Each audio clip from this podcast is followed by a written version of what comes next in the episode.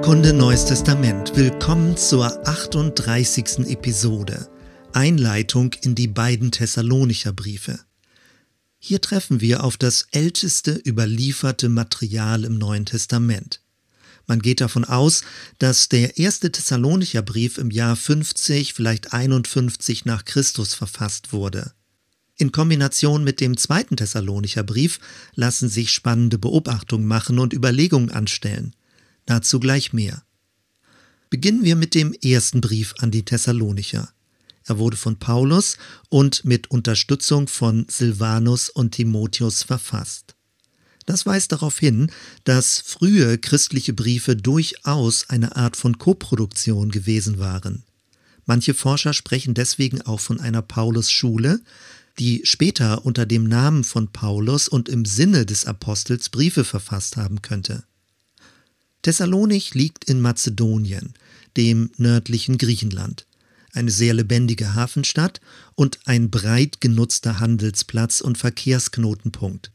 Paulus gründete die dortige Gemeinde auf seiner zweiten Missionsreise, die er im Jahr 48 nach Christus begann. Wir lesen davon in der Apostelgeschichte. Zunächst wirkte er in der Militärkolonie Philippi, wurde dort mit Silas ins Gefängnis geworfen, kam dann frei und zog dann weiter über Amphipolis und Apollonia nach Thessalonich. In Apostelgeschichte 17 lesen wir, da war eine Synagoge der Juden. Wie nun Paulus gewohnt war, ging er zu ihnen hinein und redete mit ihnen an drei Sabbaten aus der Schrift, tat sie ihnen auf und legte ihnen dar, der Christus musste leiden und auferstehen von den Toten, und dieser Jesus, den ich euch verkündige, ist der Christus. Nach diesen Predigten kamen einige Juden, aber noch mehr gottesfürchtige Griechen zum Glauben. Besonders betont wird, dass darunter nicht wenige angesehene Frauen waren. Allerdings zettelten einige Juden einen Aufruhr an, so dass Paulus und Silas nach Beröa fliehen mussten. Weil es Paulus nicht gelang, nach Thessalonich zurückzukommen, reiste er weiter nach Athen. Aus Sorge, dass die Thessalonicher den Anfeindungen nicht standhalten würden, schickte er Timotheus zurück, um die jungen Christen zu unterstützen. In der Zwischenzeit war Paulus nach Korinth weitergereist. Dort traf er dann wieder mit Timotheus zusammen und erhielt gute Nachrichten. Dieses ist die Vorgeschichte und der Hintergrund zur Abfassung des ersten Thessalonicher Briefes. Nun direkt zum Brief. Der erste Thessalonicher Brief hat fünf Kapitel. Auffällig ist der persönliche Stil und die freundschaftliche Atmosphäre. In Kapitel 1 bis 3 lobt Paulus die Gemeinde, ist begeistert von ihrer Entwicklung und Ausstrahlung, erinnert an die Gründung und betont, wie wichtig der Kontakt ist. In Kapitel 4 bis 5 schließt er noch einige ernste Hinweise zur Lebensführung an und reagiert auf eine Unsicherheit in Bezug auf die Auferstehung der Toten und die Wiederkunft Christi. Man bekommt den Eindruck, dass Paulus lehrmäßig noch einiges ergänzt, was in der kurzen Gründungsgeschichte offenbar nicht ganz klar geworden ist. Auffällig ist, was thematisch im ersten Thessalonicher Brief fehlt. Keine Rechtfertigungslehre, keine Kreuzestheologie, keine Zitate aus dem Alten Testament und kein Hinweis auf die Kirche als Leib Christi. All diese großen Themen in den späteren Paulusbriefen kommen hier nicht vor. Noch nicht vor. Die meisten Forscher schließen daraus, dass sich die Theologie des Paulus zu dieser Zeit noch in einem Frühstadium befunden hätte. Erst nach und nach entwickelte sie sich zu einer umfangreichen Lehrkonzeption. Auf der anderen Seite macht es aber auch deutlich, dass in der Frühphase des Christentums Briefe nur eine Ergänzung und ja Notlösung waren. Viel wichtiger war die persönliche Begegnung und die erfahrbare Gegenwart des Auferstandenen. Vor diesem Hintergrund ist es eher erstaunlich, dass bereits 20 Jahre nach Tod und Auferstehung von Jesus erste Verschriftlichungen entstanden sind. Beim ersten Thessalonicher Brief können wir erkennen, dass diese frühen Briefe eine hohe Betonung auf die dankbare Verbundenheit gelegt und nur die offenen Lehrfragen geklärt haben, aber noch keine theologischen Gesamtdarstellung waren. Zu den Themen des Briefes. Erstens. Wie schon erwähnt, viel Lob und Dankbarkeit für die thessalonische Gemeinde. In diesem Zusammenhang begegnet uns die Dreiheit Glaube, Liebe, Hoffnung, die auch aus dem ersten Korintherbrief bekannt ist. Insbesondere gilt der Dank aber Gott, der in all dem wirkt. Die Gemeinde ist Teil der großen Geschichte von Erwählung und Berufung, als Kinder des Lichts zu leben. Zweitens Beispiel und Vorbild. Interessant, wie selbstverständlich Paulus sich und seine Mitarbeiter als Beispiele darstellt, an denen andere sich orientieren sollen. Genau so haben es die Thessalonicher gemacht und sind damit wiederum anderen zum Vorbild geworden.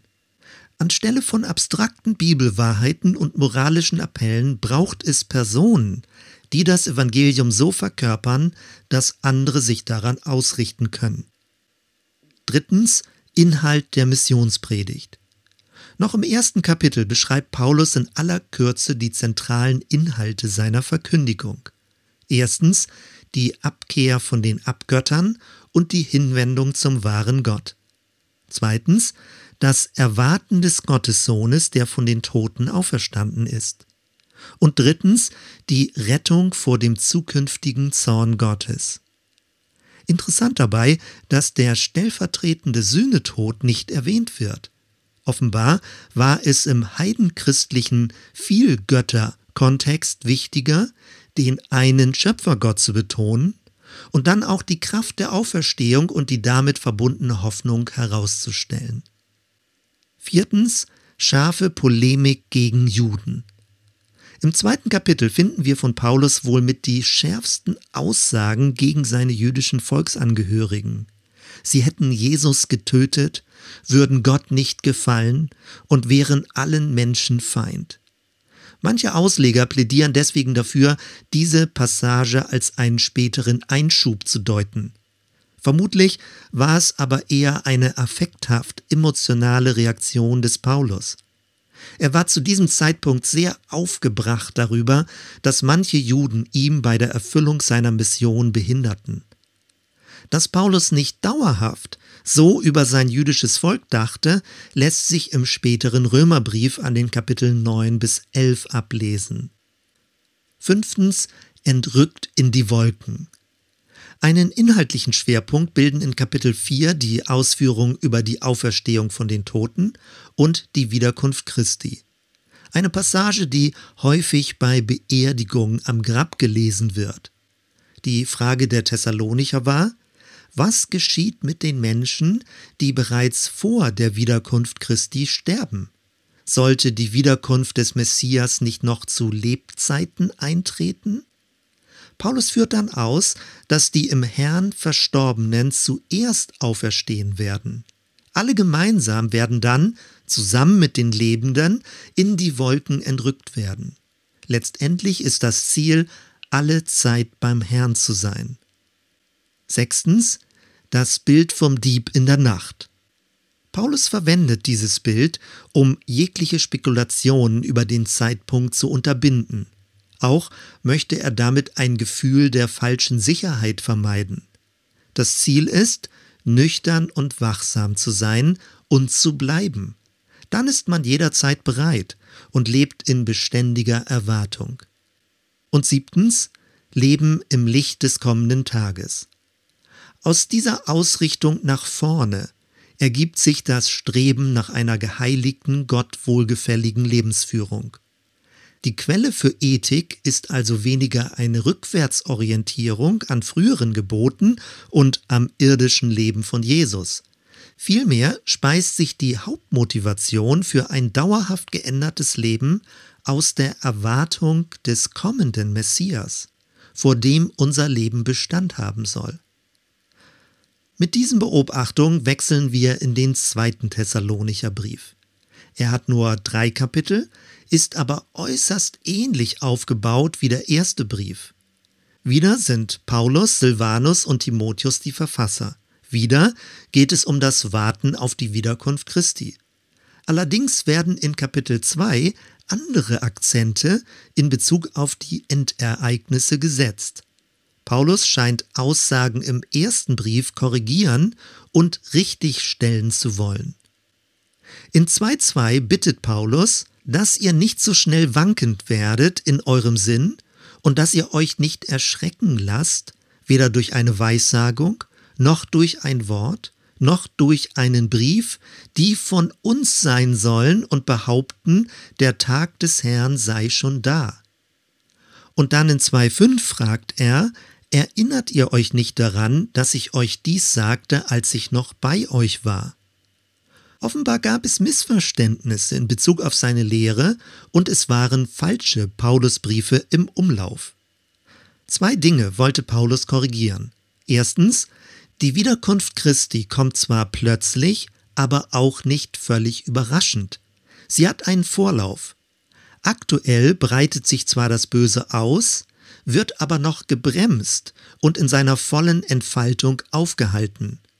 Sobald diese gute Gegenmacht sich zurückzieht, wird das Böse vollständig in Erscheinung treten. Danach erst wird der kommende Messias eingreifen und den Widersacher mit dem Hauch seines Mundes vernichten. Mit dieser Darstellung korrigiert Paulus eine überhitzte Naherwartung, die gewissermaßen in der Erwartungshaltung erstarrt und nur noch abwartet. Zweitens, damit verbindet sich eine weitere Korrektur. Paulus warnt vor Müßiggang und Untätigkeit.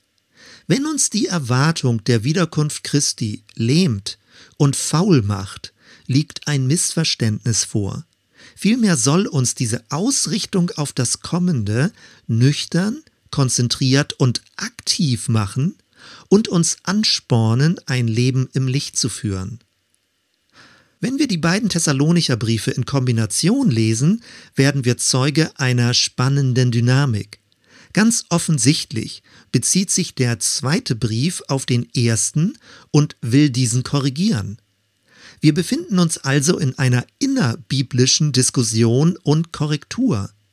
Was wäre also, wenn der erste Brief sogar eine Fälschung wäre und der zweite ein echter Brief von Paulus ist und den ersten korrigieren sollte? Am Ende des zweiten Briefes finden wir den Hinweis auf die Handschrift des Paulus. 3.17 Das ist das Zeichen in allen Briefen. So schreibe ich. Damit soll eine Fälschung ausgeschlossen werden.